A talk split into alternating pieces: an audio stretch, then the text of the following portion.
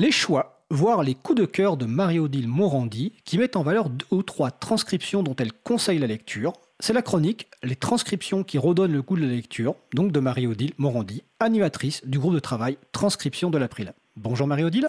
Bonjour à tous. Alors, quel est ton coup de cœur aujourd'hui? Effectivement, ce mois-ci, c'est véritablement un coup de cœur. Il s'agit d'une conférence donnée à l'Ubuntu Party qui a eu lieu à Paris au mois de mai dernier, que j'avais écouté en partie parce que c'est quand même formidable ce réseau des réseaux qui nous permet de suivre en direct des conférences à distance. Et je m'étais dit, dès que c'est en ligne, c'est absolument à transcrire. Il s'agit de l'intervention de Asma Mala, maître de conférence à Sciences Po, qui dure une cinquantaine de minutes et est intitulé De l'état de droit à l'état de surveillance. Asma Mala nous explique que l'état de droit repose sur trois éléments la loi, le contrôle de la loi, donc la surveillance, et la bienveillance.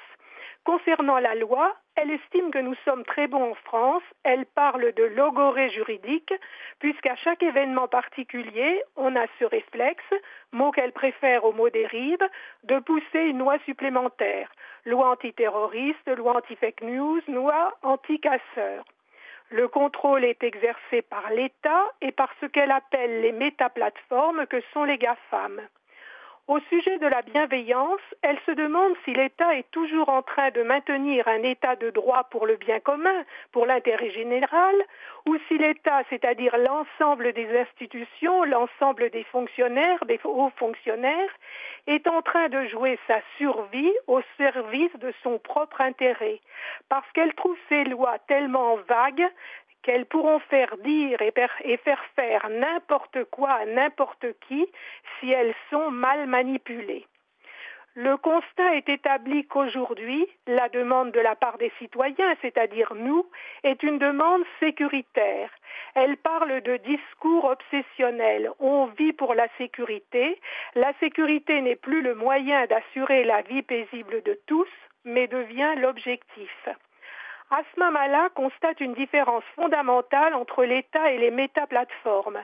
Ces dernières portent une vision du monde, une vision de l'humanité, et elles savent où elles veulent aller. Grâce à leurs fonds faramineux, elles financent la recherche fondamentale, les expérimentations, les développements par exemple sur l'intelligence artificielle. Et aujourd'hui, les meilleurs chercheurs vont chez Facebook et chez Google offrir leurs compétences. La recherche fondamentale ne se fait quasiment plus dans les universités, dans les centres de recherche, ce qui pose d'autres interrogations que je vous laisse découvrir. Les questions fusent. Est-ce qu'on partage cette vision du monde? Est-ce que c'est le monde que nous souhaitons, vers lequel nous voulons aller? Est-ce que collectivement, donc via l'État, il nous est donné la possibilité d'en débattre? Ces métaplateformes arrivent à un moment d'affaiblissement de l'État social et disent nous allons préempter un certain nombre de fonctions sociales qui initialement étaient entre guillemets gratuites et collectives, comme l'éducation, la santé. Et que se passe-t-il? L'État cherche à se transformer en État plateforme, à se mettre au niveau de ces métaplateformes dont il accepte les règles et la concurrence qu'elles vont lui faire. La fonction sociale de l'État va disparaître, ses prérogatives seront de plus en plus sécuritaires, de moins en moins sociales. Donc la collusion entre ces plateformes et de l'économie numérique et l'État fait apparaître une nouvelle gouvernance mondiale. Elle rappelle un discours du président de la République dans lequel il a lancé le concept de co-régulation entre État et plateforme avec une répartition des tâches laissant ce qu'elle appelle le punitif à l'État. En effet, si tout d'un coup les plateformes entraient dans une logique punitive, on pourrait ne plus les utiliser de façon aussi massive, parce qu'on aurait alors peur, ce qui ne ferait pas leur affaire, parce que tout le modèle économique est basé sur notre désir de nous exposer. L'État a aussi besoin de ces plateformes parce que c'est là où il va chercher nos données personnelles, d'où la surveillance qui est bien organisée sur la base de nos données personnelles. Sa conclusion est claire.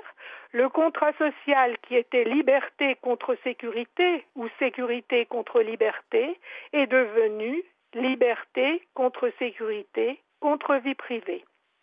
D'accord, donc selon toi, c'est ton coup de cœur et cette euh, transcription de cette conférence doit être lue et relue. Tout à fait. Je me permets de vous inciter à écouter cette conférence, à lire ou relire sa transcription. J'ai trouvé la réflexion de Asma Mala personnelle et pertinente, donc à partager. Cela nous concerne tous. Elle nous conseille de nous documenter, de nous renseigner, de porter un regard critique. Pour elle, à l'école, on ne doit pas se limiter à l'étude du, du code. Il faut une formation à l'éthique, à l'économie numérique, car il s'agit de comprendre les enjeux d'autonomie individuelle ou collective, qui ne sont absolument pas des enjeux de codage, qui ne sont pas des enjeux d'informaticiens. Ce sont des enjeux de vivre ensemble, de vision du monde et fondamentalement des enjeux de démocratie.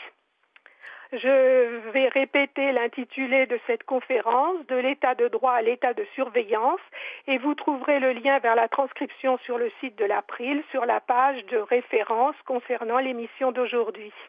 Donc effectivement sur april.org. Est-ce que tu voulais mentionner autre chose, une autre transcription? Tout à fait. Comme dit précédemment, on en revient toujours à la formation de base et à ce qui est enseigné ou devrait être enseigné dans les écoles. Peut-être diront certains que c'est quelque chose de convenu en ce mois de septembre, traditionnellement, mois de rentrée scolaire, mais je voulais rappeler les transcriptions de diverses conférences tenues par Richard Stallman en France et en français depuis 2013, dans lesquelles il répète inlassablement que les écoles devraient utiliser exclusivement du logiciel libre. Là aussi, vous trouverez les liens concernant ces transcriptions à l'onglet références sur la page consacrée à l'émission d'aujourd'hui. Et vous pourrez relire les explications données par Richard Stallman dans chacune de ces conférences.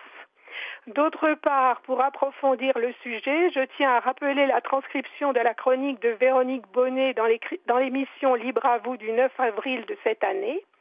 Elle montre que Richard Stallman, dans ses, dans ses arguments, commence toujours par ce qui est le moins important, l'argument monétaire, pour arriver à ce qui est le plus essentiel, l'éducation morale, l'habitude d'aider les autres. Je vais faire mienne les paroles prononcées par le lieutenant-colonel Stéphane Dumont de la gendarmerie nationale dans l'émission Libre à vous du 3 septembre. J'ouvre des guillemets, j'insiste, je martèle, mais la marteau-thérapie a parfois du bon. Je pense donc qu'il est nécessaire de rappeler inlassablement les fondamentaux concernant l'enseignement de l'informatique au sein de nos établissements, d'autant plus que de nouveaux programmes doivent être mis en place au cours de cette année scolaire, en particulier au lycée. Souhaitons que les préconisations de Richard Stallman concernant l'utilisation du logiciel libre de la maternelle à l'université soient respectées et sincèrement mises en œuvre. Voilà pour la, chronique, les transcriptions qui redonnent le goût de la lecture de ce mois de septembre 2019. Bah, écoute, Marie-Odile, merci pour cette transcription. J'en profite pour signaler, tu as parlé en introduction de l'Ubuntu Party à Paris du mois de mai dernier, donc 2019. La prochaine Ubuntu Party aura lieu donc les 16 et 17 novembre 2019 à la Cité des Sciences et de l'Industrie. Et comme tu viens de parler de Richard Stallman qui est dans l'actualité, je signale que je ferai un petit point sur l'actualité en fin d'émission concernant Richard Stallman. Écoute, merci Marie-Odile. On se retrouve le mois prochain et je te souhaite de passer une belle fin de journée. Merci à vous toutes et toutes aussi. Bonne soirée.